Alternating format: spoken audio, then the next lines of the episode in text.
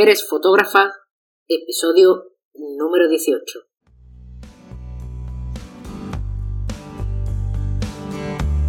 Te doy la bienvenida a una segunda temporada de Mujeres Fotógrafas. En esta temporada vamos a hablar con fotógrafas, tanto documentales como autorales, con narrativa. Aprende y descubre una nueva forma de mirar. Antes de continuar, te recuerdo que si quieres apoyar dicho contenido puedes hacerlo entrando en www.beabaz.es y tendrás toda la información de cómo puedes hacerlo. Y si quieres proponer a fotógrafas, apoyarme en Tipeee. La información también la encuentras en la web www.beabaz.es o si no también me viene bien que os suscribáis a esta versión sonora. Puedes encontrarme en Apple Podcasts, en Evox, en Spotify o en Anchor. Buenas, hoy tenemos en el programa de Mujeres Fotógrafas a Raquel Bravo. Encantada Raquel que esté aquí conmigo en este ratito de charla de fotografía. Hola Beatriz, ¿cómo estás? Muchas gracias por, invitarme, por tenerme. Pues deseando de escucharte, de escuchar un poco que, nos cuentes y, bueno, vamos a empezar un poco como por tus inicios, cómo empiezas en la fotografía, eh, qué es lo que te llama de, de este medio, un poquito por ahí, vamos a empezar por ahí. Vale, pues, pues es curioso porque en realidad la fotografía es un medio que eh, me llamó la atención como muy pronto. De hecho, no sé exactamente a qué edad, pero creo que eh, con el ratoncito Pérez, es decir, que no sé si ahora se sigue haciendo el ratoncito Pérez, ¿no? Pero, Yo creo que sí. Sí, ¿no? Sí, sí, sí, eh, pues cuando se me cayeron los dientes de leche, una de las primeras cosas que pedí fue una cámara de fotos, porque en mi familia pues eh, se manejaba mucha fotografía a nivel doméstico como del álbum, ¿no? Entonces, pues yo veía que ahí había como una especie de, mm, de poder, una especie de agencia, claro, yo lo entendía a mi manera súper infantil, entonces, eh, no sé cuántos años tendría, imagino cuatro o cinco, tampoco sé a qué edad se caen todos los dientes, ni si fueron los primeros o los últimos, pero muy joven me, pedí una cámara de fotos. Y mm, lo que descubrí enseguida y que se mantiene, de hecho, a día de hoy, es que era muy mala fotógrafa. O sea, mis padres sacaban estas fotos brillantes, llenas de color, súper nítidas, bien encuadradas, donde enseguida se entendía lo que se quería decir y yo solo sacaba como cosas borrosas, como fuera súper mal encuadradas. Nunca se entendía muy bien qué era lo que quería decir en la imagen, ¿no? Entonces, eh, pues eso, enseguida me di cuenta de que se me daba fatal y, es curioso que, pues igual no se me daban tan mal otras cosas, ¿no? Como dibujar, ¿no? Que mis padres me alentaban mucho pues a dibujar, a la música, yo decía que quería ser actriz, o sea, todas estas cosas que supuestamente se me daban mejor, pues mm, no me llamaron tanto la atención como la, como la fotografía, ¿no? Y... y... lo usas como medio de expresión, o sea, es decir, para ti lo querías usar como un medio de expresión, bueno, ya sobre todo un poco más eh, en el futuro. Claro, yo cuando era pequeña lo que quería era ser como papá y mamá, supongo que eso era lo que había como en mi cabeza. Y mm, más adelante, todavía siendo muy mala fotógrafa, sí que entendía que había algo muy atractivo en la imagen fotográfica que de aquella era, por supuesto, analógica, así que siempre venía acompañada por unos negativos, por unos que, que los llamábamos en mi casa clichés, ¿no? Como esa imagen primordial, pequeñita, transparente, eh, y luego por las copias, ¿no? Entonces, todo este juego como de papelillos y esta cosa así como brillante de la imagen, pues me, siempre me llamó mucho la atención. Entonces yo cuando tenía ya, pues en la edad de elegir qué tienes que estudiar, que me imagino que tendría 17, 18 años, em, decidí estudiar comunicación audiovisual, no tanto por la fotografía, sino como con la idea de convertirme en una persona que cuenta historias y que las desarrolla a través del cine. Y bueno, pues el comienzo con los estudios fue muy decepcionante, estamos como en unas edades muy jóvenes y somos como muy idealistas, ¿no? Y, pues, la, la, realidad nos, nos, nos, topa de frente. Claro, pensaba que la universidad iba a ser una especie como, yo que sé, de Ateneo, súper tal, no sé. Y bueno, em, abandoné la carrera muy decepcionada como al tercer año, algo así. Tampoco, me, yo creo que me quedaban dos años para acabar, o sea que la podía haber acabado perfectamente, pero también pues estas decisiones impulsivas que se toman en un momento dado. Y estudié un, un técnico superior en imagen en el CEF, que es una escuela donde de hecho actualmente trabajo. y allí entré en contacto con el laboratorio analógico y en una relación mucho más directa con lo fotográfico, ya aprendiendo a trabajarla pues a, enfocado hacia lo profesional, ¿no? Y, bueno, ahí fue donde fui consolidando que sí, que era lo que yo quería hacer. Y, bueno, y, fui desarrollando también como, como, mi lenguaje, que de aquella era muy experimental, muy basada en una fotografía en blanco y negro, que bebía mucho de, pues de Daido Moriyama y de pues este tipo como de Michael Ackerman también, todas esas fotos movidas, expresionistas, como me encantaban, ¿no? Y, bueno, y ahí empecé como a, desarrollar un lenguaje personal y, propio, supongo. Y bueno, o sea, yo te conozco a ti gracias al Festival de Fiebre Photobook, que, lo hacen, bueno, lo hicieron este año en septiembre, no sé si siempre es en septiembre, pero con el tema de la pandemia ya me pierdo un poco. Va cambiando, sí. y mm, igual que a, Irene Zotola, que fue nuestra invitada anterior, o a Manuela Lorente, os he descubierto ahí. Y ahí tú presentas eh, tu, bueno, pues, eh, tu fotolibro, eh, que es Mato Grosso. ¿Qué es Mato Grosso? ¿Qué es Mato Grosso? Pues ante todo y principalmente es un lugar, que es una región bastante extensa de, de Brasil, que concentra más, más del 20% de la selva amazónica, es decir, que eh, pues es un lugar que luego, pues poniendo el libro en diálogo, he aprendido pues por personas que viven en América Latina, que es como bastante mítico también en otras partes fuera de Brasil, ¿no? Como lugar eh, primigenio originario, con una gran concentración de, selva y de, y de pueblos indígenas también. Entonces, eh, pues yo entro en contacto con el Mato Grosso también desde muy pequeña, prácticamente desde que nací, porque mi padre vivió en este lugar mucho antes de que yo naciera, cuando él era un jovencillo, ¿no? que salió como de una España franquista, como en búsqueda de aventuras, y, se fue a, esta región, en específico a un lugar que está cerca del río das Mortes. Él iba como pululando alrededor del río das Mortes a lo largo de siete años, ¿no? Siete años de un, un señor, un chaval jovencillo viviendo con indígenas y que pues él se trajo de esa experiencia que fue tan radical y tan fundamental para, la persona en la que se convirtió después, la trajo a su familia, la trajo a su hogar, que era, pues su familia éramos mi madre y, yo y mi hermana, y bueno, y luego la familia extensa, por supuesto, pero sobre todo en el grupo familiar, pues eh, estas historias como de su, de su paso por, por el Mato Grosso, poblaban completamente mi infancia y le daban también un extraño origen a, la formación de, mi familia, ¿no? Porque él, él, por ejemplo, nos contaba que, mm, pues que mi madre eh, se había enamorado de él, no por él, sino porque en realidad quería poseer, tener un mantel que habían tejido los indios carayás y que estaba encima de la mesa de, mi casa, ¿no? Como esos objetos que él había traído de ahí, como que realmente tenían como un poder de atracción, como que hechizaban a las personas y que como por eso pues se había formado nuestra familia. Pero eh, entiendo que tu, que tu madre se enamora de él aquí, o sea, en España, ¿no? O sea, es decir, que, el, único que va a Mato Grosso realmente es tu, es tu padre, ¿no? Eso es, sí. Eh, y, mucho tiempo, mis padres se enamoran mucho tiempo después de que él vaya a Mato, Grosso. Todavía pasan unos cuantos años hasta que, bueno, se conocen y, ahí pues surge el flechazo, ¿no? Y entonces tú, tú descubres Mato Grosso, supongo que por los archivos de fotográficos que hay en tu, en tu familia, ¿no? Pues es muy curioso porque en realidad no, el, primer relato que tengo es el relato oral y mi padre contando estas historias una y otra vez.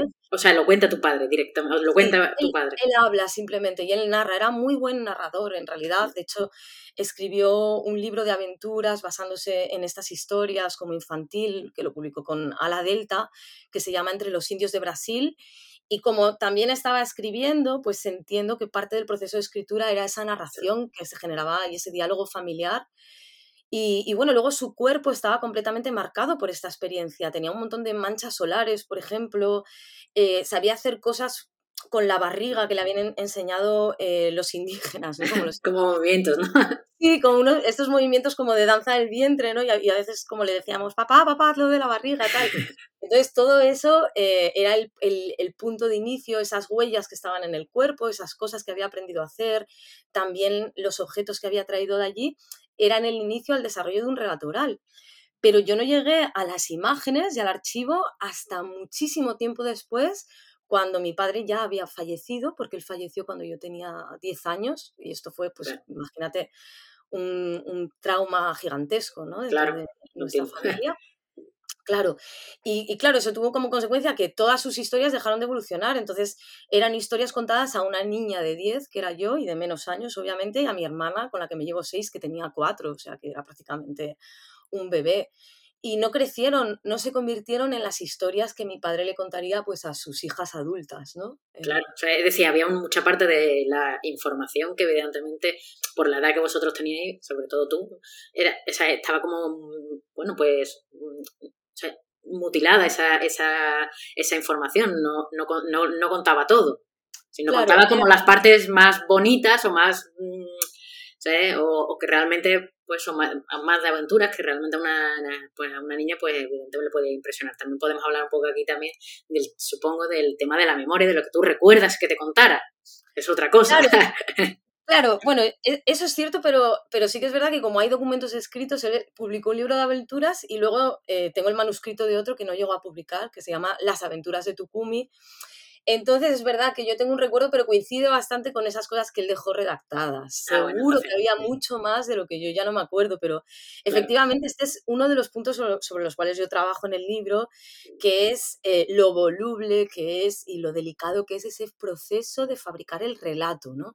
que es la construcción a través de unas huellas y las huellas, pues cuanto más materiales sean, como la fotografía, ¿no? que es muy material, em, más, más posibilidades hay pues de que fijen algo en un momento. Pero cuando es una huella oral, eh, todo eso mm, se deforma ¿no? y se convierte pues en una fantasía, en un deseo que está muy hecho pues a nuestra medida. ¿Y cómo, cómo empieza este proceso y este proyecto que después culminas en Mato Grosso? O sea, en el libro, quiero decir. Pues. el fotolibro. Eh, el, el, el, proyecto empieza realmente cuando. O sea, ¿eres consciente desde el principio que quieres hacer un proyecto sobre, bueno, pues evidentemente sobre la memoria de tu padre y, y o empiezas un poco a trabajar y a partir de ahí te vas dando cuenta que hay material como para realmente contar esa historia y contar, bueno, tu historia con, con, con este libro? En, realidad eh, comienza de una manera como muy definida y muy nítida cuando yo, no sé muy bien por qué a una edad, em, le pido a mi madre las fotografías de mi padre. No es un documento que fuera ni secreto ni nada, pero sí que es verdad que estaba como bastante inaccesible en la casa, así como el álbum familiar, pues está el acceso de cualquier miembro.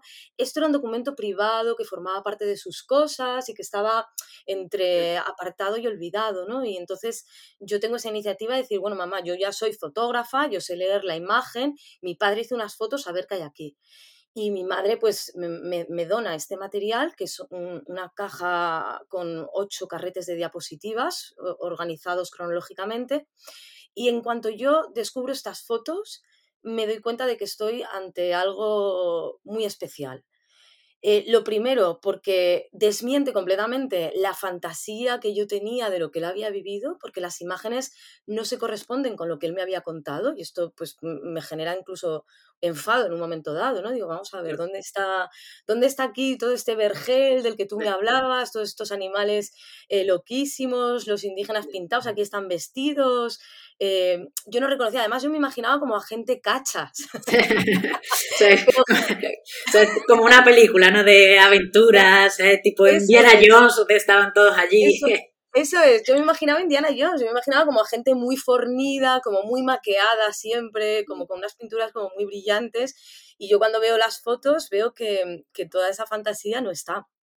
Y, y, bueno, y me doy cuenta de que es un documento también muy especial porque por el difícil, o sea, porque es un documento personal, él no era un profesional, era un fotógrafo amateur. Y desde una perspectiva amateur, de repente, de alguna forma, mi padre asume todas estas todas estas cuestiones culturales de cómo fotografiar lo exótico que pertenece a la fotografía colonial del siglo XIX. O sea, ya, hay unos señores que dicen, a ver, tú cuando vas a, yo que sé, a África, tienes que fotografiar pues a la gente eh, vestida extraño, con animales raros, haciendo no sé qué, haciendo no sé cuánto. Y mi padre va cumpliendo como todo el repertorio Y además lo organiza, lo ordena de forma cronológica, de tal manera que tú ves cómo, eh, eh, pues de ese primer encuentro con personas que, pues que estaban completamente felices y tranquilas, viviendo según sus propias tradiciones, costumbres y relación material con el medio, a una intervención, a una aculturación que, pues que se genera y que, que modifica ya para siempre a, esas culturas. Qué interesante, la verdad que... y desde el principio tú veías ya que esto tenía un final eh, de fotolibro. No, claro, yo, yo tardé muchísimo desde que me encuentro el archivo en entender qué voy a hacer con ello. Em, sobre todo porque em, enseguida siento que también es una fotografía muy manipulable y, y, muy espectacular, muy tipo National Geographic, por ejemplo, como todo este imaginario que ya tenemos, ¿no? Y también muy al estilo ONG en un momento dado, pues en algunas partes del archivo hay, aparecen niños desnutridos, ¿no? Y como esta imagen medio pornográfica que muchas veces eh, utilizan las ONGs como para conseguir financiación. Y, mm, y entonces lo primero que encuentro también es una serie de negativas, eh, negativa que yo me autoimpongo a hablar como si yo fuera mi padre, porque él fallece cuando yo soy una niña, con lo cual hasta cierto punto no le conozco y una negativa también a hablar por las personas que aparecen representadas, puesto que no tengo ni la más remota idea de cómo han percibido ellos ese proceso histórico y esa, ese, ese relato, ¿no? Entonces, como usurpar esas voces, la de mi padre o la, de las comunidades Bororo, Carayá y Sabante que aparecen en las imágenes, me parece, me parece erróneo. Entonces, tardo mucho tiempo en pensar qué voy a hacer con las fotos y parte de ese proceso consiste simplemente en, sacarlas, escanearlas a altísima calidad, o sea, la mayor calidad posible. Sí, sí, que luego dices, madre mía, o sea, esto pesa demasiado, me tengo que comprar cinco discos duros. Y luego también un proceso súper tedioso, que ahí es donde voy organizando la información y donde voy entendiendo qué es lo que tengo entre manos y qué quiero hacer con ello, que consiste simplemente en pasar el tampón de clonar. O sea, en quitar como todos los pelos, en quitar como todas las. en restaurar esa imagen y devolverla pues a, al estado parecido al, al, que tenía pues cuando mi padre vivía, cuando mi padre las había sacado. Y es ese proceso tan largo que dura pues igual una, uno o dos años incluso, ¿eh? como mucho tiempo, porque soy una mujer trabajadora y luego tengo que hacer pues claro. trabajo de profesora, ¿no? que luego hay gente que es solo artista, pero yo soy profesora principalmente y lo voy haciendo a lo largo del tiempo y ahí es cuando voy entrando más en contacto con, con, con el material. Y luego la idea del fotolibro surge cuando hago un curso de, de tres meses en blank paper, de tres, no, perdón, de seis, y bueno, pues Blank, Paper en Madrid eh, fue una escuela súper importante. Sobre todo a nivel de acercar esa cultura del fotolibro, que, que, además pues había despuntado hacia... Sí, sobre todo también la fotografía contemporánea, es decir, trabajar, incluso también trabajar con archivos, es decir, la mezcla de, de ambos. Sí, es cierto, yo conozco, bueno, seguido así a algunos fotógrafos que, que han estudiado en Blank Paper y, bueno, es eh, una escuela creo que sigue siendo bastante necesaria o algún tipo parecido, básicamente porque, porque tiene mucho proceso también de, eso, ¿no? De investigación y de... Y, no ahora pues tanto como de encasillarte, ¿no? Sino como un poco más de, conocer el lenguaje fotográfico, que me parece súper interesante. Sí, bueno, y, y Blank Paper tenía una biblioteca fastuosa, es decir, yo me sentía un poco, y es algo que yo aplico a mis clases también, es un poco como que ibas a, la lectura del tarot, ¿no? O sea, tú llegabas allí, contabas un poco tu película y entonces eh, Fossi o el profesor que, que, te tocase en ese momento te empezaba a sacar libros de la biblioteca que te leían, o sea, esos libros te leían a ti, era una cosa mágica. Eh, en ese sentido eran imágenes del tarot, ¿no? Porque leían lo que tú querías decir a través de diferentes estructuras, diferentes formas de articular un relato. De verdad que era era muy bonito y muy mágico y, bueno, yo ahora como profesora trato también de generar mi propia biblioteca para poder justamente seguir con este legado, eh, porque efectivamente el libro me parece como un, medio fantástico, o sea, es como que se juntan ahí mis dos amores, ¿no? Como la lectura, el libro, como ese objeto que en mi casa también tenía como un lugar predominante y muy importante, ¿no? Como no se consideraba que gastar dinero en libros fuera gastar dinero, ¿no? Que es una mentalidad que tengo yo hoy en día y que no me lleva a ningún lado porque, porque sí es gastar dinero, efectivamente. Bueno, o sea, se le llama invertir. Sí, bueno. invertir en cultura. Eso es lo, claro, así es como yo lo veo, pero bueno, claro. Entonces, como trato de transmitir esta cultura porque sí me parece un medio idóneo. Entonces, en cuanto el proyecto arrancó, eh, yo siempre he formulado pensando en la puesta en página. Mm, la edición siempre tiene como en el trasfondo, en, como por detrás, la idea de hacer una puesta en página. Me parece súper curioso que tu padre hiciera fotografías en diapositiva. Que no es fácil, ¿sabes? decir, Es que hacer fotografía en diapositiva es muy complicado, irte, ¿sabes? Estar en medio de, de Mato Grosso haciendo fotografías es, es, jugar a, a, lo imposible. O sea, al final tu padre, bueno, pues tiene también eso, o sea, e, esa inquietud fotográfica también es, algo que a mí a día de hoy me resulta inexplicable porque hasta donde yo sé mi padre no tuvo ningún tipo de formación como fotógrafo y como dices, Dispara con diapositiva, que es eh, una película que no tiene latitud, o sea, que tienes que exponer correcto. durante todo el carrete, trabajaba con cámaras, em, una de ellas creo que era no sé si era una Olympus Trip, pero era parecida a una, a, una, Olympus Trip, que es bastante automática y al menos te indica cuándo la exposición no puede hacerse, ¿no? Pero además de esas, eh, eh, de esas diapositivas, tenía diapositivas en blanco y negro que sacaba con una Size Icon, que es una cámara sin fotómetro, con foco manual, que tienes que calcular los metros y, bueno, con un... eso, es arregarte ya, o sea, eso es arregarte ya vamos...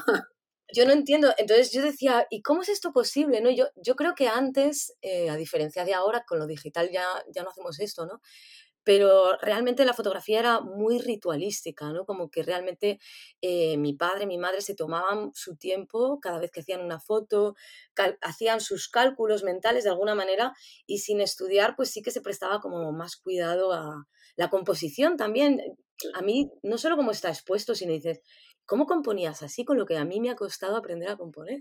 Sí, todos los cursos que, se, ahora tomamos sobre composición y al final ellos disparan y, y les sale bien y tú dices, ¿por, ¿por qué? ¿Por qué? ¿Sabes? ¿Por qué? Sí, es cierto que es verdad que, que tenían eso y aparte del ritual de la fotografía es que era maravilloso, creo yo. Creo que se está perdiendo un poco, pero bueno, ahí lo dejaremos se está transformando definitivamente. Ya no es lo que era, ahora es otra cosa, pero, pero vamos, el ritual sigue a tope porque yo creo que fotografiamos más que nunca y también que... Sí, pero hemos perdido, pero, pero hemos perdido ese, ese punto de, de, visión. Es decir, ellos tenían ante una visión, es decir, ellos tiraban, o sea, esa fotografía costaba un dinero y, y ahora parece que no cuesta aunque sí. sí, que cuesta, porque al final cuestan discos duros, cuestan tarjetas, eh, las cámaras de hoy día tienen un límite de disparos, pero es cierto que ahí tenías que, bueno, pues la película te costaba un dinero, eh, tenías que mandarlos a un laboratorio y era otro dinero. Entonces, eh, e, ellos disparaban eh, cuando ya la foto la veían. Nosotros disparamos a, bueno, nosotros, o sí en general, las nuevas generaciones, disparamos al tuntum. ¿Sabes? Disparamos al tuntum. ¿Sabes? Yo tiras 20 fotos y tú dices, ah, pues de 20 me ha salido bien una. Y ellos, es que en esa una tenía que salirle bien. Sí. Sí, pero yo, yo lo que pienso es que se ha transformado, es decir, ya no es el mismo ritual que antes, pero sigue siendo un ritual, porque em, las situaciones, claro, nosotras que somos fotógrafas, eh, probablemente hagamos cosas raras también, ¿no? Como, mm, yo qué sé, fotografiar al suelo, fotografiar, yo qué sé, cosas que ves en la calle, entonces no contamos dentro de la estadística. Pero yo creo que la gente cada vez tiene como de una forma más delimitada qué es lo fotografiable, ¿no? Que es algo que aparece en el álbum, ¿no? Y de lo que también hablo en el libro, como que en el álbum familiar lo fotografiable era pues la gente pasándoselo bien, celebrando la familia, súper feliz, y había toda una serie de cosas que no se podían fotografiar, ¿no?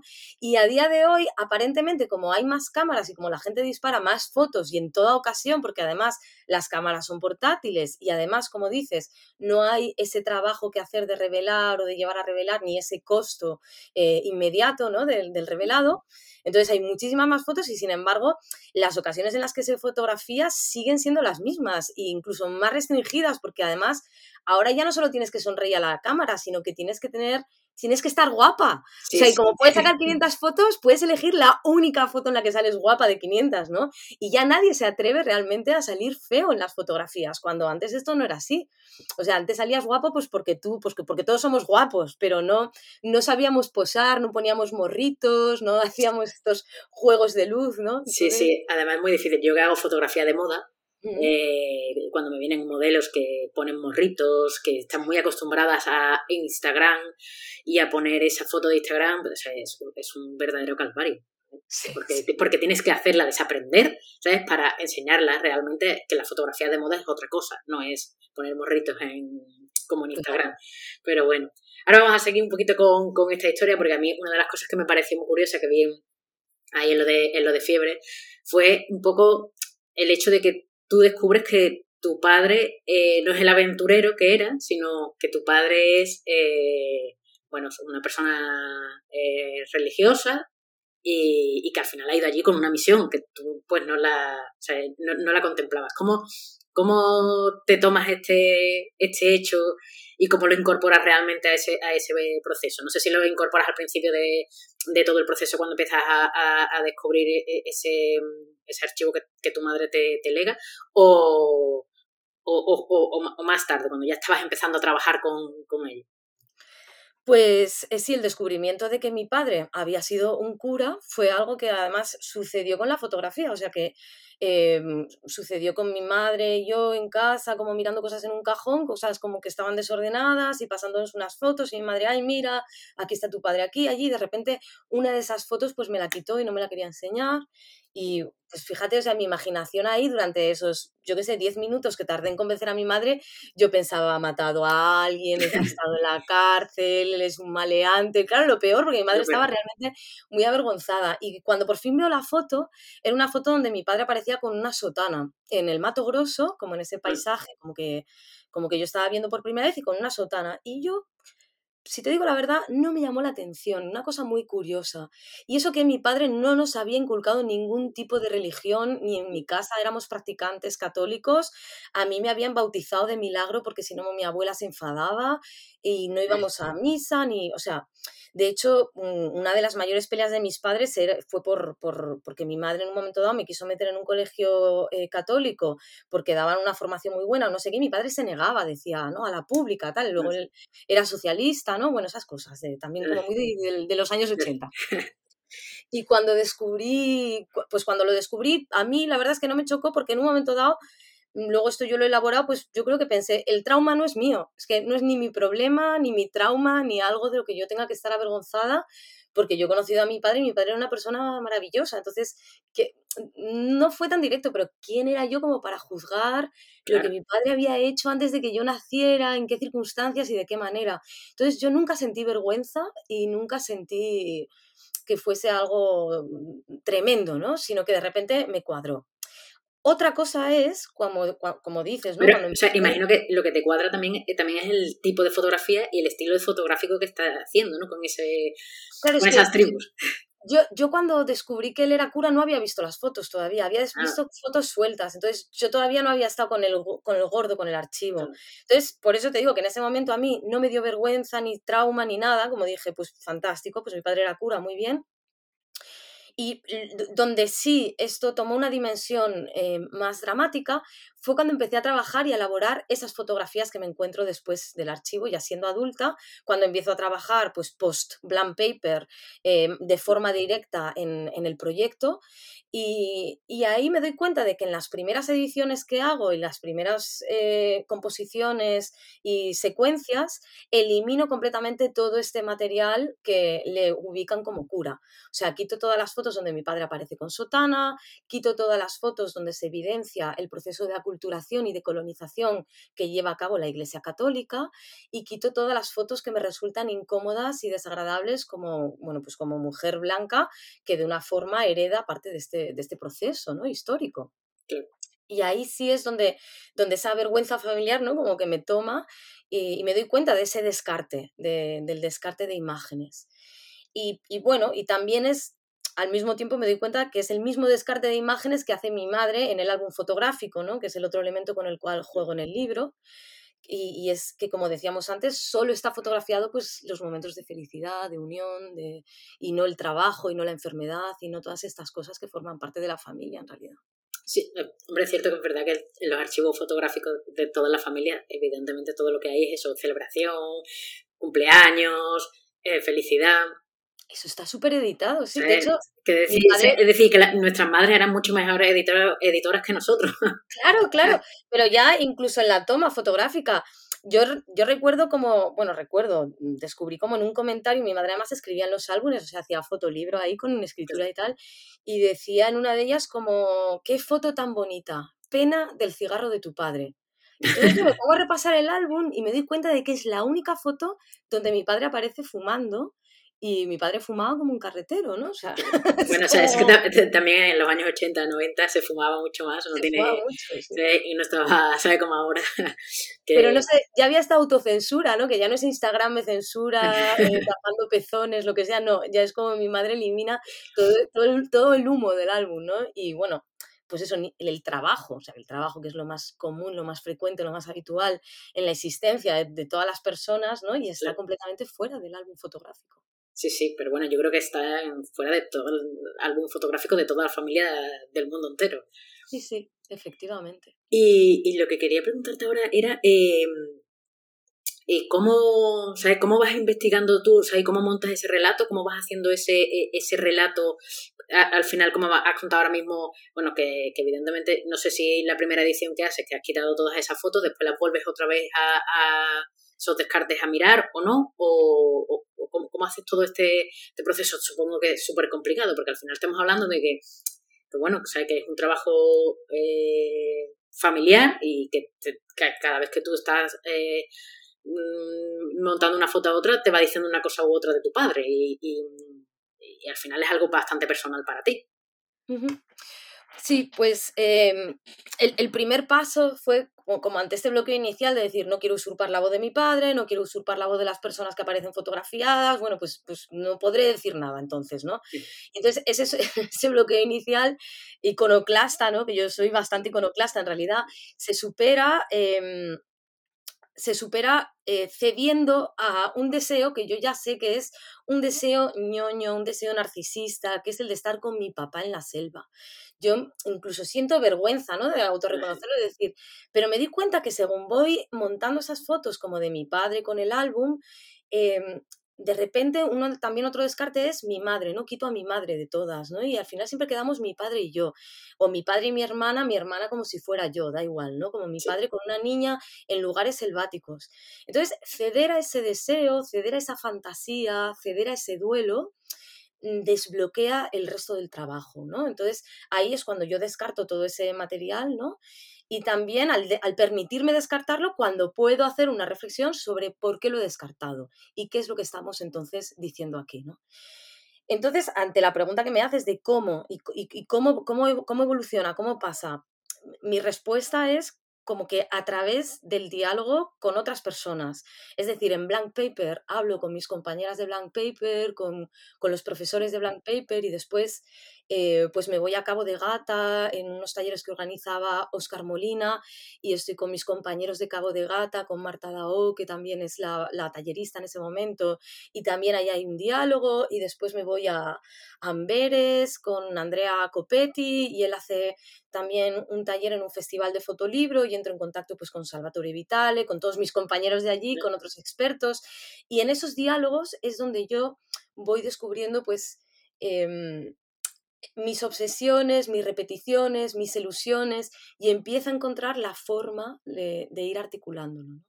Entonces, lo digo y lo digo como muy apuesta porque parece que que las personas que de repente publicamos un libro es como que lo hacemos todas, o yo al menos no lo hago así, ¿no? Como metidas en casa, solo, concentradas, sí, como escuchando ahí música y yo qué sé, como bebiendo whisky, no sé, yo a veces lo hago, ¿no? como ya en momentos de desesperación llegamos a ese punto de 5 de la madrugada a base de whisky y, y seguir como editando, pero también se articula mucho en base al diálogo. Y entre ellos, pues por ejemplo, el diálogo que abrió, eh, que abren eh, en Fiebre, en el 2018, donde participo también en un taller eh, fundamental en Fiebre Lab, en el 2019, perdón, pues con, donde conozco a Alberto Salván, que luego se convertiría en el, en el diseñador del libro también con Fossi Vegue, Sonia Berger, Víctor Garrido y todos los compañeros que conozco allí, a Paula Artés, a Carlos Alba, eh, a, Tony, bueno, no sé, como un montón de gente. Y toda esa gente es la que, el diálogo, ¿no? Con esas personas y el, proyectarte a través de ese diálogo lo que me va dando mm, puntos de apertura y, cierres también eh, para el proyecto. ¿Y cuánto tiempo estimas que te ha llevado este, este proyecto? O sea, es decir, desde que tú empiezas más o menos dos, tres años hasta que... Em, hasta que hasta que publico. Hasta que publicas, porque no, no, voy a decir que hasta que lo cierras, porque seguramente a lo mejor ni siquiera lo haya cerrado, ah, aunque haya publicado, o sea, no sé. Esto está cerrado, a ver. Sí, sí, ya está. Ya, ya está. O sea, ya he dado mucho la murga, ya me he dado mucho la murga a mí con esto, porque efectivamente yo cuento el momento cero, no cuando hallo cuando me, cuando me encuentro con el archivo, porque desde que me encuentro con el archivo hasta que empiezo a trabajar con él, hay tiempo, pues eso, de escaneado, de conocer el material, pero que realmente no hay una intención muy clara, ¿no? Entonces cuento el momento eh, cuando entro en Blank Paper, que es en el, pues no me acuerdo, pues como hace cinco años, ya debe de hacer seis probablemente, algo así. Y, son seis años lo que tardo en hacerlo Seis años que, a ver, parece, parece mucho tiempo, pero yo luego reflexiono y digo algo que, pues que no se evidencia muchas veces, que es que repito que soy una mujer trabajadora, es decir, que trabajo ocho, bueno, de seis a diez horas de clase diarias a veces, ¿no? Como, bueno, que es que hay que visibilizar también como la realidad. Sí, que al final muchos muchos de, de, estos proyectos, que suelen ser proyectos que, que hacemos en nuestro tiempo libre. o sea que, mm, que, aunque seamos fotógrafos y estemos ganando dinero de fotógrafos o de, dando clases, eh, muchos proyectos los quitamos realmente de nuestro tiempo libre y nos quitamos tiempo de estar con, con familiares, con amigos, mm, saliendo y, es cierto porque, O sea, porque nos obsesiona, ¿sabes? Como una obsesión que nos entra que, que nos da igual. Es como que llega un puente y tú te frotas las manos y dices, qué bien, qué, qué gusto, tengo como cuatro días para hacer Mato Grosso. Es como, vamos a ver. Claro, eh, es una burrada, o sea, si lo piensas, pero al mismo tiempo es verdad que, pues, que es un, trabajo que da mucha satisfacción, sobre todo cuando se llega a cerrar el proceso, que para mí ese cierre ha sido socializarlo, hacer el libro y, y lanzarlo al mundo, ¿no? Entonces, sea, sí que no está cerrado en el sentido, pues que cuando una vez que lo lanzas, el proyecto ya queda abierto a interpretaciones, ya abierto a lecturas, ya abierto a emails sorpresivos que te cuentan cosas, ¿no? Como ya para siempre. Pero, pero sí como mi parte activa dentro de, pues, del, discurso que he generado, ¿no? ¿Y has ido a Mato Grosso? Mm la gran pregunta que me hacen siempre y todo el mundo espera que diga, no, pero tengo muchas ganas. Tengo muchas ganas de ir, nunca he ido, nunca he tenido la oportunidad y me gustaría ir, em, me gustaría ir de una forma muy concreta, no sé, es como, como que de alguna manera también trato de evitar ese viaje colonial, ¿no? Sea, yo he viajado mucho, sobre todo cuando era más joven, y está como este turismo que va a destinaciones baratas y que también está como envuelto en este aura como aventurera, ¿no? Como de aventura. Y no deja de ser como una extensión de, de lo colonial desde mi punto de vista actual, ¿eh? como esto es una opinión, obviamente y me gustaría ir al Mato Grosso, pero con un, con un proyecto, con, una, con un proyecto con alguien de allí, con, a colaborar con algo que esté pasando, donde yo en un momento dado pueda, pueda ser un resorte ¿no? de eso que esté sucediendo, pues o bien con las comunidades que mi padre fotografió, o bien con otra clase de, de organismos, de entidades. Pero no O sea, ¿quieres hacer tu, tu, eh, tu propio Mato Grosso? O sea, es decir, hacer tú ese, ese ese viaje, evidentemente no con, ni con la misma intención que, que, estuvo allí tu padre, ni supongo que al mismo tiempo, pero o sea, quieres ir a... O sea, en realidad yo te iba... La pregunta de si habías ido a Mato Grosso pues, era un poco... venía a colación porque quería preguntarte eh, cómo vemos la, las culturas de allí, ¿sabes? Desde aquí, sin ir, ¿sabes? Claro. ¿Cómo, ¿Cómo habías trabajado eso y cómo te habías enfrentado a, bueno, a, contar algo que fuera más o menos verdad? Claro. Es que una de las cosas a las que renuncié enseguida fue a, definir, describir o caracterizar a estas otras culturas. Eh, no sé hasta qué punto el libro lo habrá conseguido, pero siempre, y por eso es tan importante también em, utilizar no solo la imagen, sino el texto. ¿no? Las imágenes abren a la fantasía, a la polisemia, a que tú vuelques tus deseos interpretativos sobre ellas. Y en un momento dado yo me daba cuenta de que pues de que estas imágenes eh, necesitaban anclarse en, un, discurso que defina ¿no? lo, que, lo que estoy diciendo de ellas. Y en ese discurso trato de hablar desde mí, de lo que Mato Grosso ha sido para mí. Ni siquiera de juzgar cómo de bien o de malo, de regular, ha sido el proceso de aculturación del que formó parte mi padre. Porque considero que hay un gran desconocimiento por mi parte y a pesar de que, bueno, me he puesto en contacto con indígenas chavantes que están en las redes sociales, con personas, pues que, pues, pues eso, pues que están en, Facebook, vaya, y puedes escribir y decir, hey, pues mira, soy Raquel, estoy haciendo esto, y aún así no he conseguido establecer un diálogo, ¿no? Por lo que sea. Pues porque, pues porque yo qué sé, pues porque están a sus cosas y yo estoy a las mías y, y hay mucha distancia.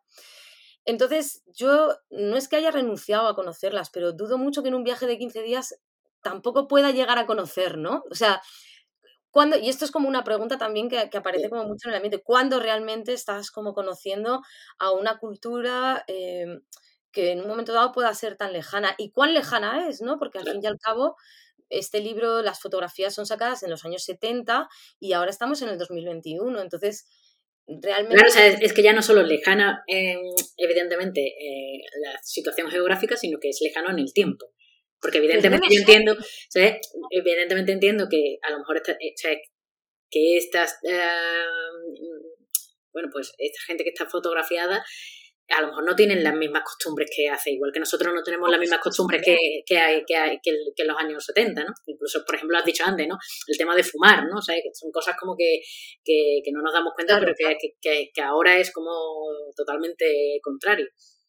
Claro, Mira, cuando yo creo que cuando hablamos de todos estos temas siempre flota sobre el aire esta fantasía rusoniana del buen salvaje que mi padre también me transmitía en, en sus relatos, ¿no? Y es esta idea como de unos seres primogenios que no han estado en contacto con una sociedad civilizada, entre comillas, y que viven en absoluta armonía, etcétera, etcétera, y que eso debe de ser como conservado en formol, como en una especie de cajitas sociales estancas y culturales, sin que sea pues diacrónico como, pues, como el resto de las culturas prácticamente de, todo el mundo. ¿no? Entonces, yo creo que esa es una visión eh, colonial, una visión europea, o al, o, al, menos, por lo menos, pues un, un, gran un gran tropo, ¿no? Como un metarrelato. Y entonces, eh, de seguro, por, en tanto tiempo, Eh, para empezar, cuando hablamos de estas personas, hablamos de indígenas bororos, carayás y sabantes, es decir, de tres tipos de culturas muy distintos entre sí, que cada uno habrá tomado como sus propios caminos culturales y que luego incluso dentro de, su propia cultura habrá segregaciones, habrá gente pues que de repente quiera vivir de una forma más tradicional y que tengan un, tipo de aldeas que están basadas más en, pues, en esas tradiciones y luego habrá gente que esté ahí todo el rato con el móvil y con los selfies y como haciendo y yendo a la universidad y haciendo, pues, claro, entonces, e, yo qué sé, es como enfrentar, es como decir, ¿cómo son los italianos? Yo, pues no sé, comen pastas. irte, simplemente a eso, allá a la superficie, claro. claro, claro, sí, es un conocimiento y que yo pienso que viajando eh, de una forma turística o viajando, pues yo qué sé, lo que yo me pueda permitir, que serán 15 días, un mes, porque trabajo también, ¿no? Pues mm, pues llegas a, conocer aspectos más, más, más profundos, evidentemente, pero siempre está también basado sobre esos filtros que ya tenemos y para realmente tener un conocimiento pues de verdad, yo creo que hace falta mucho más que pegarse un viaje, ¿no? Entonces, para mí lo del viaje no es algo como principal, es algo que si viene será muy bienvenido, pero... Pero no es el objetivo. claro, pero que tiene que estar también en unas condiciones que... unas condiciones como como guays, ¿no? Como que no sea solo de coger ahí la mochila y, sacar más fotos. Es como decir, venga, ya ahora voy yo, ahora voy a sacar las fotos. Ahora voy, ahora voy a ver yo por dónde va. Claro, hombre, no, hombre, es que eso sería tremendo. Total. ¿Y, ¿Y qué le da el premio de bueno, con, este fotolibro ha ganado un premio. Enhorabuena. Gracias, gracias. ¿Y qué le, qué le, qué le aporta este premio? Sobre todo al proyecto, ¿no? Es decir, un poco, no sé, ¿qué te, qué te ha traído, ¿no? Pues este premio aporta una cosa muy importante que es dinero. Y es que es muy difícil materializar, formalizar y, socializar eh, cualquier proyecto sin dinero. ¿Se puede hacer? Sí se puede hacer, eh, yo creo mucho en la autoedición, en los proyectos pequeños. De hecho, pues hay proyectos muy pequeños que, me gustan igual que proyectos muy grandes, ¿no? Que, ¿no? que no le quita valor ni le quita como importancia el hecho que hayan sido hechos con un presupuesto muy limitado. Pero desde luego tener presupuesto, en mi caso, por ejemplo, me da la posibilidad de trabajar con un diseñador que conoce mucho el medio y el tipo de libros al cual yo me estoy refiriendo para hacer el mío, que manejamos unos referentes comunes, ¿no? Y que saben el ámbito de diseño, pues lo que hay que hacer y lo que no una persona que sea ya diseñadora, pues esto le dará igual, pero para mí que no lo soy, esto fue verdaderamente importante como manera de articular. Fíjate que estoy hablando de un archivo de, eh, de mi padre, de un archivo familiar, de las fotos que saco yo. Hay una tipología de, de, de, fotos como muy diversa y luego también el discurso que hilvano pues no es muy sencillo de seguir, no, no, es, no es lineal, es algo eh, poliédrico, bueno, tenía sus complejidades y contar con, un diseñador o con un equipo de diseño que pudieran enfocar esto y darle una estructura para mí ha sido muy importante y eso lo da pues el dinero. Y luego también pues ponerme en, una editorial encargada de la distribución, encargada de la socialización y de la difusión, pues que también es algo como muy importante, ¿no? Como, como estar respaldada, como que como que del proyecto tengo unos padres de alguna forma, ¿no? Como no, no, ha salido solo a la calle. Claro, sino es el esfuerzo de un montón de personas. Eh, bueno, también de la troupe, que ha hecho como la fotomecánica, que es, es, mira, la fotomecánica es una cosa que yo, o sea, agradezco tantísimo que haya personas que se dedican a ello, porque o sea, yo, yo, me volvería loca, yo no sabría, yo me, me, generaría tal estrés el tener que hacer que mis imágenes se vean como tienen que verse a, diferentes tamaños. Eh, bueno, no lo sé, me parece un mundo muy complicado, entonces hay afortunadamente profesionales que se dedican a ellos y poder trabajar con este lujo y estas condiciones ha sido fantástico, la verdad. Y Raquel, ahora que ya hemos cerrado Mato Grosso, eh, eh, ¿qué proyecto estás haciendo? ¿Estás, en algún proyecto? Eh, ¿Quieres seguir por esta línea de investigación, eh, mezclando un poco, bueno, pues eh, tanto archivo como fotografía tuya, como o, más a lo mejor proyectos propios, como hemos hablado antes de irte tú a, cualquier sitio a hacer fotos? ¿Qué, ¿Qué, es lo que te llama realmente a ti la atención en este, bueno, este tipo de fotografías un poco más autorales? Bueno, pues eh, actualmente y desde hace tiempo ya tengo dos procesos abiertos, uno de los cuales en, e, uno yo tomo fotos, como habitualmente no es una fotografía directa, que de momento no depende de, ningún archivo. Y bueno, esto es extraño porque sí que es verdad que el archivo a mí me, me facilita, ¿no? Es como un punto clave, como un punto de anclaje que, me da muchas alas, me da mucho pie a poder... Eh, es, como tener, es como tener un poco ahí la base y tú construir el relato a través de algo que... y cuestionar esa base. Es como que tienes la base y de repente la cuestionas, ups, se queda sin base y luego la vuelves a poner. Es como, bueno, como un punto de partida. A mí me encanta trabajar con archivo. Pero bueno, en este proceso, que no quiero decir de qué es porque... No, no, no, sin decirlo, sin decirlo. Claro, pero más que nada porque todavía estoy empezando, entonces, mm, pues aunque tenga ubicadas algunas cosas, todavía es todo muy variable, ¿no? Pero estoy fotografiando mi barrio, sobre todo, y bueno, pues ahí hay algo que, pues que me hace mucha ilusión, que todavía cada foto nueva que aparece es como la mañana de Reyes, ¿no? Que dices, ay, ay, ay, ay, ay, ay, ay, como tengo esto y tengo, y vas haciendo como, recolectas, ¿no? Vas haciendo como tu colección, tu archivo, y entonces estoy como disfrutando mucho de ese lado. Y por otro, tengo un proyecto que está un poco más avanzado, donde sigo trabajando con archivo familiar, con el álbum que ha elaborado mi madre, Y, sigo y, en este caso como más volcado a, diría que a la, intimidad de la relación madre-hija. O sea, Fíjate, o sea, es un poquito fuerte, ¿eh? Yo lo pienso digo, a ver, haces un libro para tu padre, o sea, no para tu padre, pero con tu padre como un elemento muy importante, y luego continúas y haces un libro con tu madre como un elemento muy importante, es como que te estás dando un papá y una mamá fotográficos. Te queda, te queda la, hermana. hermana, igual mi hermana se libra, ojalá, ¿no? Porque bueno, a lo, mejor le sienta mal. Bueno, eso eh, no lo sé. Yo no sé si ser sujeto, yo no sé si ser sujeto del, libro es algo al final tan, tan bueno. Habría que, habría que verlo. O sea, digo tan bueno porque al final eres sujeto-objeto, ¿no? De alguna forma te objetualizas, ¿no? Y eso lo, reflexiono mucho también con la, pues cuando le saco fotos a mi pareja, tal, y, digo, claro, es, es como que ahora tengo este objeto aquí que es mío, que me pertenece, que es tu imagen, ¿no? Claro.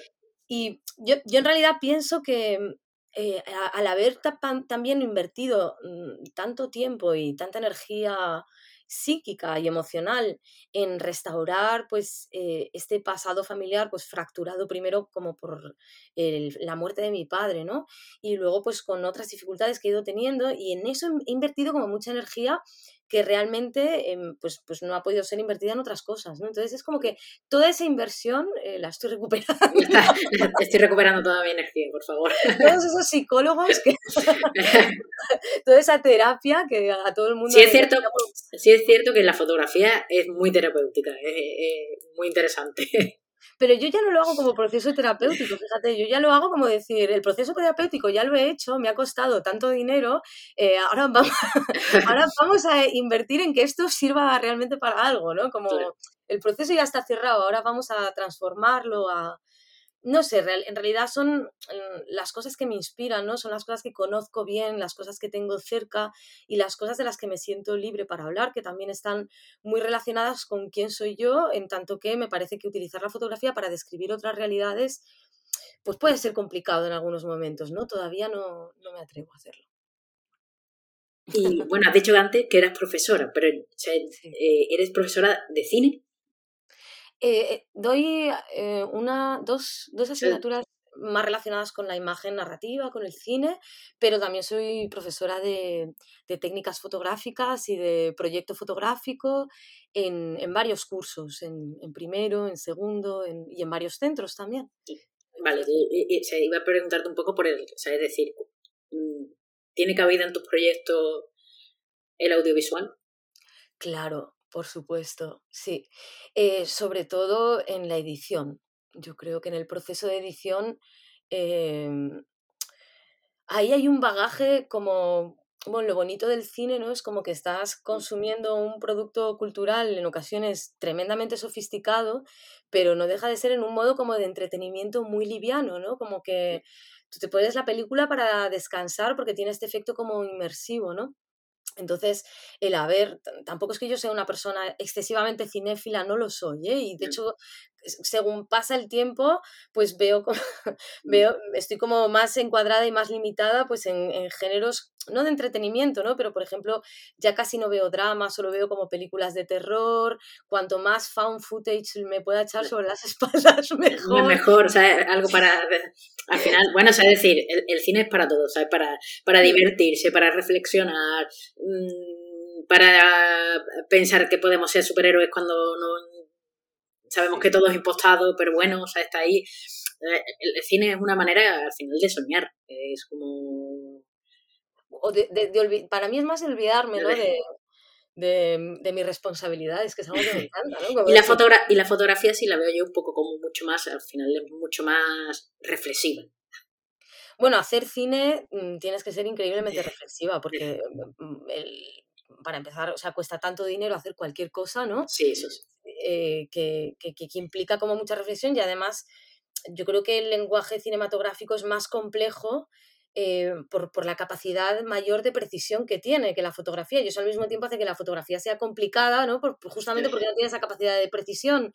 Entonces, bueno, para mí donde sí bebe mi fotografía es en, en, en la secuencia, ¿no? En cómo esa forma de, em, de, la imagen secuencial, ¿no? De vincular, de componer con imagen en movimiento y, y, de aprender a narrar con imagen en movimiento me permite también extrapolarla como a la puesta en página y a generar relaciones entre imágenes, en ir generando un hilo conductor, en una estructura micro y en una macro, ¿no? En todo esto... O sea, en trabajar todo lo que son las narrativas al final, ¿no? Las, Eso es. las narrativas. Eso es, sí, sí. ¿Y qué referentes tienes? Así como... o, o depende de, de, cada proyecto o... Mm, depende mucho de cada proyecto. Ahora, por ejemplo, estoy mirando mucho a Ruth Van, Van Beck, mm, no sé si lo estoy diciendo bien, pero bueno, uh, eh, eh, tiene un libro que se llama How to Do the Flowers, en donde ya trabaja con, eh, con flores, justamente, y, que, que, y con y con material, ¿cómo se dice? Como fotografía de instrucciones, ¿no? Como de enciclopedia sí. o de, de, cómo hacer arreglos florales, ¿no? Claro. De libros que ya se va encontrando. Va como manuales, más parecidos sí, a los manuales, ¿no? Como guías o manuales. Eso es. Y, mm, y, y bueno, y, y, me gusta mucho, por ejemplo, de ella eh, algo que, que, yo no me he podido permitir en Mato Grosso, que es el jugar, ¿no? Es, es, en Mato Grosso estaba hablando de cosas tan graves, ¿no? Que es mi padre, el claro. colonialismo. Eh, Pero también el proyecto no, no, no, pues, no lo ofrecía para que realmente. Pues no, podía, no, no, podía jugar tanto. Entonces, ahora toda, esa, toda esta cuestión como más lúdica, más formal y más eh, ligera y más liviana me atrae muchísimo, ¿no? También uno de mis referentes más importantes, que además como que no me canso, ¿no? Como que cada vez eh, quiero más, es Stephen Gill eh, del cual me acabo de comprar como un, un catálogo retrospectivo de, donde aparece como todas sus obras, ¿no? Y, y también tiene esta cualidad, no, no, voy a decir que es completamente liviano, pero también es juguetón, ¿no? Y también, eh, sobre todo, lo que me gusta de su fotografía es como que no se agota. A mí me da la sensación de que no puedo memorizar sus imágenes. No sé cómo decir, de cada vez que miro... De que, puede, que puedes volver y volver. Sí, es, es cierto que o sea, es una de las cosas que, que ahora que, eh, bueno, que, cada, que, las tres últimas que habéis venido al, al programa eh, realmente habéis presentado un fotolibro y es una de las cosas que digo, o sea, y ya lo dije en el último programa y lo vuelvo a decir, y es que los fotolibros al final tú te lees una novela y la novela eh, no te la vuelves a leer, pero tú ves un fotolibro y lo ves al año siguiente y lo ves al año siguiente y seguramente descubras cosas nuevas y, y y, y, y, te diga cosas nuevas, que es una de las cosas que me parece como más interesante de, de, de, de, ¿sabes? de estos proyectos, ¿no? O sea, sí, sí, sí. Es increíble porque es como tener Navidad todo el rato, o sea, es como abrir claro. regalos, o sea, cada vez que vuelves a la estantería es como, ¡buah! Esta foto, y dando clases eso se nota mucho porque yo voy cambiando mis diapositivas, obviamente, pero bueno, se van repitiendo porque no tengo tiempo a hacer un, una programación nueva cada año, ¿no? Entonces, claro. eh, las imágenes que se repiten recibo feedback distinto, reflexiones diferentes y de repente alguien dice algo sobre una foto que sobre una, alguna característica o algo que aparece en la imagen en lo que yo nunca me había fijado. Y dices, pero ¿cómo es posible si llevo con esta imagen aquí un montón de años, ¿no? Y no me había dado cuenta de este detalle. Qué bueno, con Stephen Gill eso me pasa como, como, como a lo grande, ¿no? Y luego también estoy, eh, uno de los libros que me he pillado, no sé si este año, el año pasado, el año pasado ya, obviamente, mm. que me ha gustado mucho es Day Sleeper de, de Sam Contis, que, que, está editado por Mac y donde ya coge el archivo de Dorothea Lange y dice, Dorotea, me da igual lo que tú quisieras decir, no me importa, yo voy a decir lo que yo quiero decir con tu archivo. Entonces genera como este ambiente fantasmagórico de sonámbulos y gente que está en ensoñaciones y, y de un archivo que además a Dorotea Lange eh, la conocemos pues más por un tipo de fotografía social muy vinculada como a la pobreza, ¿no? Como sí, a, a, la la, la, sí, a, a, la famosa fotografía, pero es cierto que Dorotea hizo también muchas muchas fotografías muy experimentales y muy interesantes. Claro, pues esa, esa reflexión como me, este, este rollo como de robar, ¿no? Me gusta a mí. Como, como, decir, esto era tuyo, ¿no? Pues nada, ya pues, tranquilo. Ahora voy a trabajar con ellos y, y, voy a ponerle otro discurso. Esa, esa idea me gusta mucho, la verdad. Sí. ¿Y qué le dirías a alguien que quiere estudiar fotografía, que quiere hacer este tipo de fotografía más autoral o más documental? ¿Qué, qué, qué consejo le darías a, a alguien que quiera estudiar eso? Una chica que esté aquí escuchándonos Venga, voy a, me voy a embarcar en esto. Pues a, una chica le diría que estamos en un mundo muy machista todavía, entonces eh, que, se, que, que se quite el síndrome de la impostora y que vaya a fuego, porque justamente por ser mujeres tenemos más la responsabilidad de dar a conocer nuestros discursos, de generarlos y de darlos a conocer. O sea, es que yo ya de últimas eh, me siento responsable, ¿no? Y además de eso, em, le diría que trabaje desde la pasión, es decir, que que identifique su deseo, ¿no? Que esto a veces es difícil, ¿no? Identificar qué es lo que deseamos y darle la importancia que merece y hacerlo crecer, expandirlo, ¿no? Porque muchas veces nos puede parecer que lo que nos gusta, lo que nos atrae, lo que deseamos es algo pueril o es algo que no tiene valor. Y yo creo que justamente el hacer, el, el organizar un discurso artístico, el, dedicarse a estas cosas, implica única y exclusivamente en ampliar eso y darle valor, darle un valor. Y cuanto más lo haces crecer y cuanto más lo valoras, más, más, más se expande, más, más fuerza adquiere, ¿no? Hasta que llega un momento en el que ya va, ya va solo, ya como que... Entonces, identificar el deseo, lo que te apasiona, lo que te, lo que te hace como tener, no sé... Em, esa obsesión, ¿no? Como, como, hemos hablado antes, ¿no? Esa obsesión realmente al final a, perder, O a gastar tu tiempo en... Eh, eh, en sacar proyectos, que al final es interesante. Pero claro, hasta que tú no, hasta que tú no consideras importante eh, eso que te llama la atención, eso que te gusta, yo lo encuentro mucho en los alumnos también, con las alumnas les pregunto, ¿pero qué es lo que quieres fotografiar? Y dicen, no sé, es que no sé. pero vamos a ver, ¿no sales tú al parque a comer pipas con tus amigos? Sí, claro. Digo pipas, yo qué sé, por, ser amable, ¿no? ¿No sales tú a comer pipas con tus amigos, ¿sabes? Sí, bueno, pues pues ya está, pues si te gusta hacer eso, dale valor, ¿no? Y luego resulta que tienes unos amigos delirantes, eh, queremos conocer, queremos saber qué hacen, por qué vais a ese parque cutre, por favor, con lo feo que es, lo que sea, ¿no? Empezar a, inflar esos, esos deseos, esos intereses, hacerlos grandes. Bueno, un consejo muy interesante. y bueno, ya para acabar, que ya llevamos una horita, parece que no, pero esto pasa rápido. Me enrollo mucho, seguro, es que siempre me enrollo con las personas. no, no. Ya para, para acabar, pues quiero que, que, nos recomiendes pues un libro, una peli y, una canción.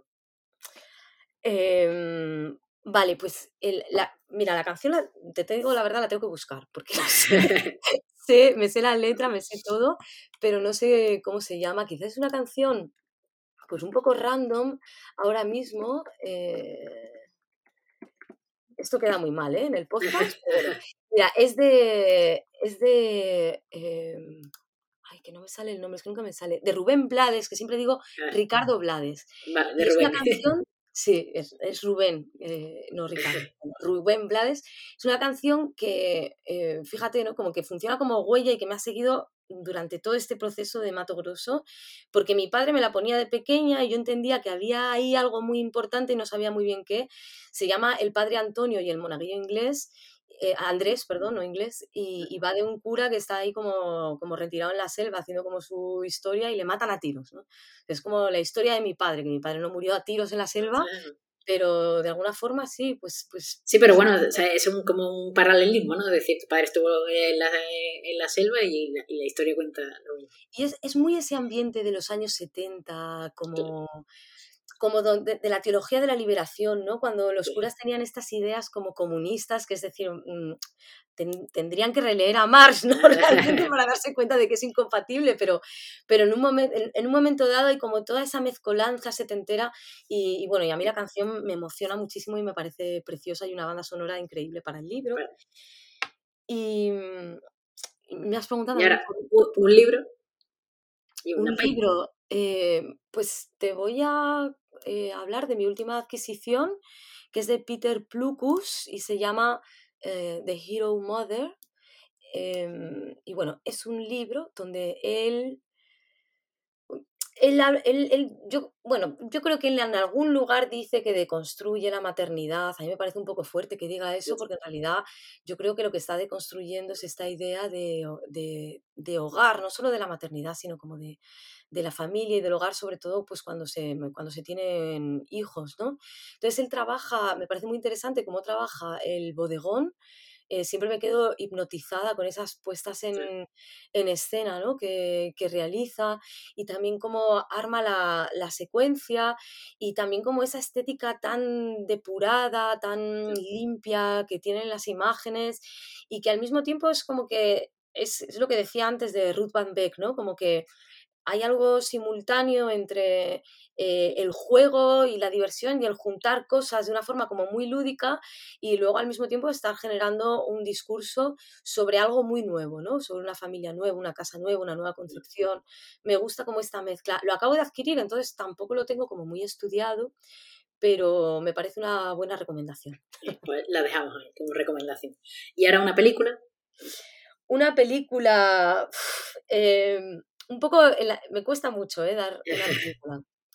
Hace poco he visto eh, Surge, que me gustó mucho, también he visto Titane, que me gustó mucho, pero voy a ser un poco fiel a mi, a, mi trabajo con el archivo y también como a lo que me gusta de verdad, de verdad. Y, yo creo que una de las películas que más me gusta es Blair Witch Project, ¿no? Que tiene como un ah. montón de...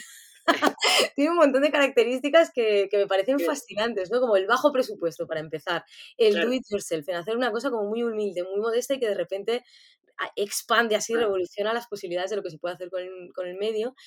Y luego a mí me encanta pasar miedo y, y, luego también a nivel estético, creo que con unos palitos y unas piedras consigue generar una estética fascinante, o sea, es que es todo lo que yo eh, en la vida. No, la verdad que, bueno, que esa peli es un referente dentro del mundo del, de eso del, del, terror. Eh, es cierto que es un poco más antigua, no es tan contemporánea de, ahora, pero, pero sí es cierto que, la que, eh, que es un referente a la que se vuelve, ¿no? Y se vuelve una y otra vez. Sí, sí, sí, sí. sí. Pues bueno, Raquel, muchísimas gracias por este ratito. te doy la enhorabuena por el libro. Eh, voy a poner, por supuesto, eh, toda la información, tanto del libro como de tu página web, para que vean tu, trabajo. No sé si estás más en Instagram eh, que, en tu web o donde, te pueden buscar, pero bueno, pondré tus referencias para que vean, evidentemente, bueno, pues todo tu, tu trabajo y de todo lo que hemos hablado. Muchas gracias a ti, Beatriz. Estoy como súper encantada de haber conversado contigo y, bueno, creo que es muy necesario además abrir esos espacios como, como para poner el mic ¿no? en las mujeres, poner el micrófono en las mujeres, que además los abramos mujeres, ¿no? y que además lo hacemos mujeres trabajadoras ¿no? y lo hacemos en nuestro tiempo libre, lo estás haciendo tú. Entonces te doy la enhorabuena por la iniciativa que me parece fantástica y, las gracias por haberme invitado, por haber contado conmigo, también acompañada pues de mis compañeras, eh, de todas las fotógrafas a las que has entrevistado, que ya me estoy escuchando los podcasts poco a poco y que claro. son especiales y súper bonitos, así que muchas gracias. Pues nada, muchísimas gracias a ti. Un abrazo muy fuerte. Un abrazo, chao. Chao.